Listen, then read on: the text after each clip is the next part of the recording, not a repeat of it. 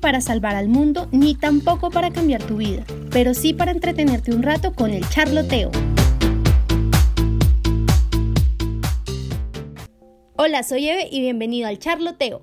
Hoy tenemos nuestro séptimo capítulo y me emociona muchísimo porque como ya les había dicho, el 7 es mi número favorito. Y precisamente de eso vamos a hablar hoy, de la magia del número 7. Así que nos vamos a poner un poquito místicos, mágicos, misteriosos, porque de verdad existen muchas cosas en el universo que tienen el número 7. Pensemos en las siete formas de arte, los siete pecados capitales, los siete días de la semana, las siete maravillas del mundo antiguo, los siete enanos de Blancanieves. O sea, ¿coincidencia? No lo creo. ¿Pacto con el diablo? Tal vez. ¿Y podcast? 20, por favor. Ah. No mentiras, pero ya hablando en serio, me puse a investigar y descubrí que el 7 es uno de los números que probablemente más personas eligen como favorito. Y esto se debe a que la gente piensa que es un número como de suerte, un número que trae cosas buenas con él. Y precisamente por toda la suerte que se cree que trae consigo el 7 y como la buena energía, por decirlo así, que tiene este número, es que se ha usado muchísimas veces a lo largo de la historia en diversos aspectos de la vida de las personas. Y sí, esto puede sonar un poco teoría conspiratoria, video de YouTube de 30 minutos explicando por qué el 7 rige nuestras vidas y por qué tanto los Illuminatis como los reptilianos nos quieren someter a causa del 7. Pues no amigos, no es precisamente la intención, sino que quiero mostrarles cómo algo tan sencillo como el 7 puede tener un impacto tan grande a lo largo de la historia y de básicamente el universo. De hecho, se habla de que el número 7 es un número sagrado y mágico que rige muchos misterios ocultos, está presente en muchas religiones y que además contribuye a la clarividencia. Mejor dicho, el 7 ha sido un número considerado de poder por casi todos los cultos y tradiciones. Y es que pensemos que, digamos, en la religión cristiana o católica, el número 7 es asociado a la perfección. Tanto que Dios bendijo el séptimo día y lo reservó como sagrado y pues se dedica básicamente a él, ¿no? A Dios es tanto como el apego que se tiene en la religión cristiana católica por el número 7 que en la Biblia es mencionado más de 323 veces. Esto lo vemos desde el principio en el Génesis y pues lo que hablábamos de los siete días que duró Dios creando el universo y también en el Apocalipsis, porque se habla de los siete sellos, las siete trompetas, las siete copas y todos esos son cataclismos que pues terminan en el juicio final. Pero todos estos tienen en común el 7. Pero bueno, el 7 no es solamente importante para esta religión, sino que digamos en China el alma necesita 7 unidades de tiempo para quedarse libre del cuerpo. O digamos, eh, para los egipcios el 7 era el número de la vida eterna.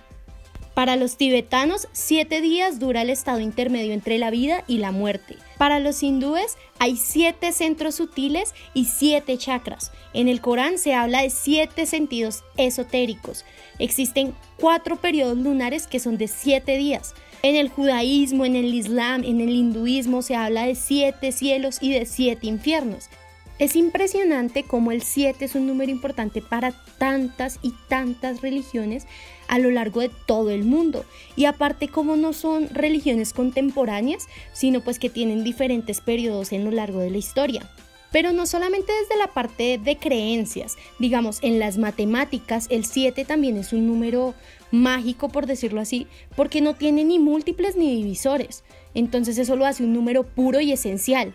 Y si nos vamos por el lado de la numerología, el 7 es el signo del intelecto, del pensamiento, del análisis psíquico, del idealismo, sabiduría. Mejor dicho, el 7 es un número maravilloso, un número que está presente en todo.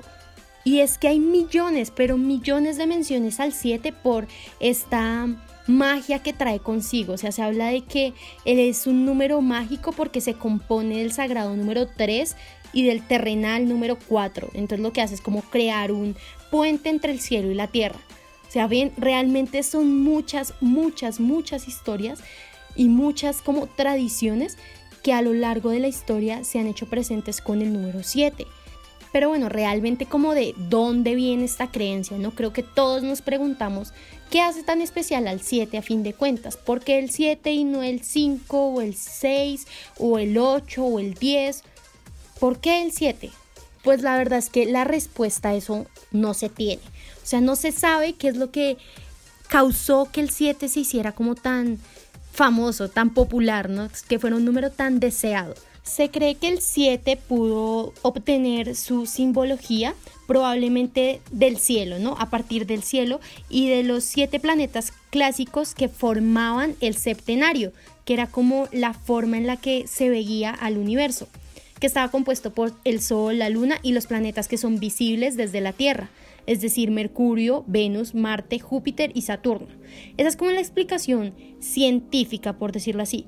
Es por eso que se cree que la mayoría de, de eventos importantes incluyen al número 7, porque se crea como un mundo entero derivado de este modelo como celestial de siete esferas, pues que es el septenario del que hablábamos. Entonces, si ven, son muchas cosas las que existen alrededor del 7 y muchas las explicaciones que se han intentado dar, pero en realidad pues no sabemos realmente por qué es tan importante el 7. Solo tenemos constancia de que pues se ha usado muchísimo a lo largo de la historia. Por ejemplo, tenemos a Shakespeare, quien habló en un monólogo de las siete edades del hombre. El monólogo se llama Como gustéis o As You Like It, en donde pues básicamente habla de estas siete edades, ¿no? Que son la infancia, la niñez, el amante, el soldado, la justicia, la vejez y la segunda infancia.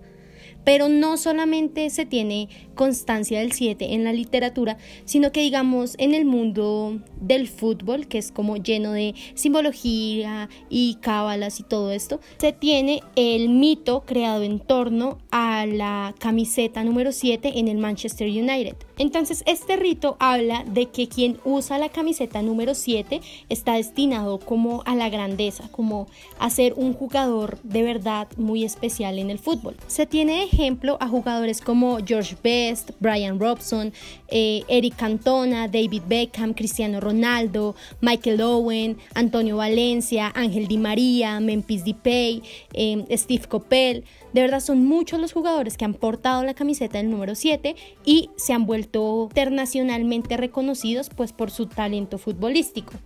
Pero bueno, igual que con todo en la vida, no todas las personas sienten que el número 7 es un número especial o un número mágico, sino que hay muchas que sienten que es un número negativo y que trae cosas malas para la vida. De hecho, pues se habla ¿no? de los 7 años de mala suerte si llegas a romper un espejo o también lo que ya habíamos mencionado antes de el apocalipsis, los siete sellos, las siete trompetas, las siete copas.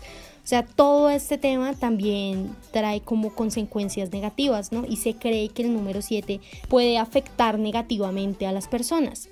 Pero después de, bueno, explicarles todo este tema y lo grande que puede ser el número 7, quiero explicarles por qué es mi número favorito. Y yo sé que después de tanto misterio, tanto esoterismo, tanto misticismo, pues debería haber una explicación muy maravillosa de por qué el 7 es mi número favorito. Pero no la hay. La verdad es que el 7 es mi número favorito porque nací el 7 de septiembre y decidí que el 7 era un número bonito para ser mi número favorito. Y básicamente lo uso para todo. Sea, si hago una rifa o si participo en cualquier cosa, normalmente me pongo de 7 porque es un número bien, es un número chévere si pues me ofrecen la oportunidad de que esté el 7. Si es del 1 al 5 suelo tener una crisis existencial porque no está el 7.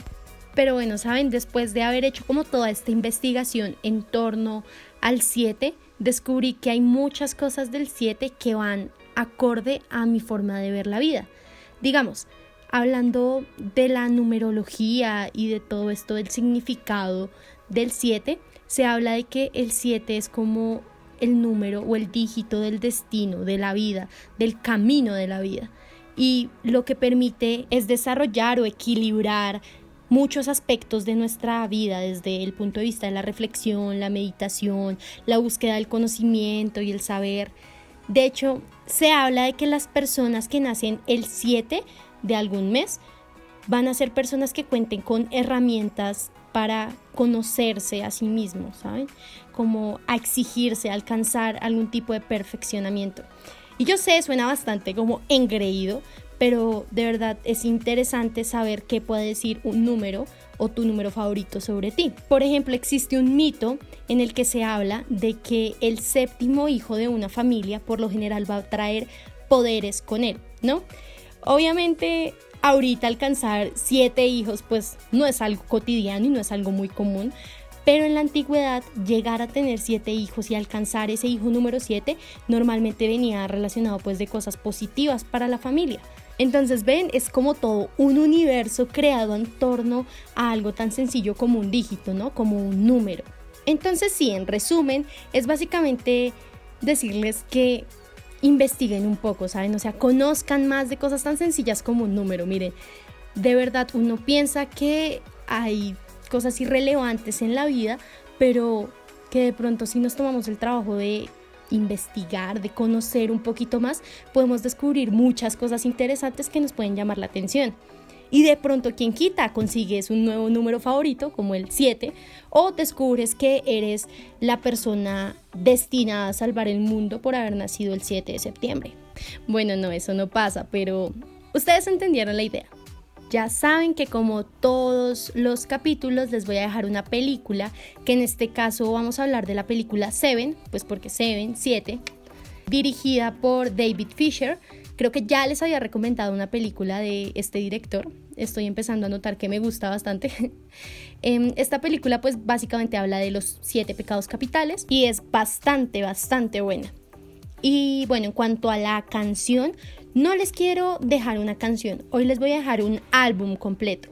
El nombre del álbum es Seven Son of a Seven Son, es decir, séptimo hijo de un séptimo hijo. Precisamente es el séptimo álbum de estudio de la banda británica Iron Maiden. La razón por la que se las quiero dejar, pues primero por el nombre, ¿no? Obviamente, pero también porque cuando estaban construyendo el disco y cuando querían buscar como el nombre, lo que hicieron fue basarse en la historia que ya les había contado hace un poco del séptimo hijo, pues esta figura mística, ¿no? Que supone que al séptimo hijo se le entregan cierta cantidad de poderes.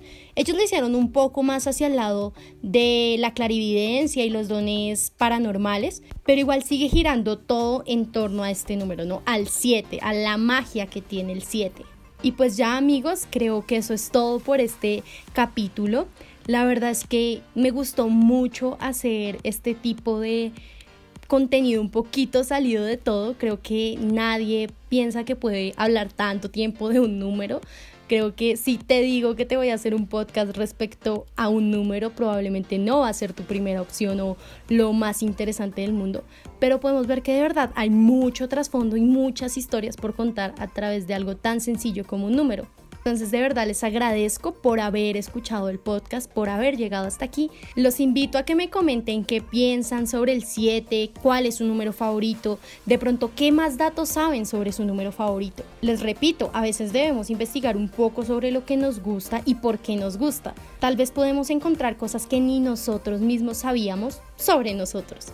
Ya saben, me pueden contar todo a través de Instagram como arroba el charloteo. Les recuerdo que tuvimos un cambio de imagen y que para la grabación de este podcast tenemos un detrás de cámaras en donde básicamente les muestro cómo se graba un capítulo del charloteo. Entonces ya saben, corran, corran a Instagram a ver todo el contenido que se genera por allá y esperen el siguiente capítulo del podcast el viernes a las 9 de la noche. Y pues no siendo más, Fin del comunicado.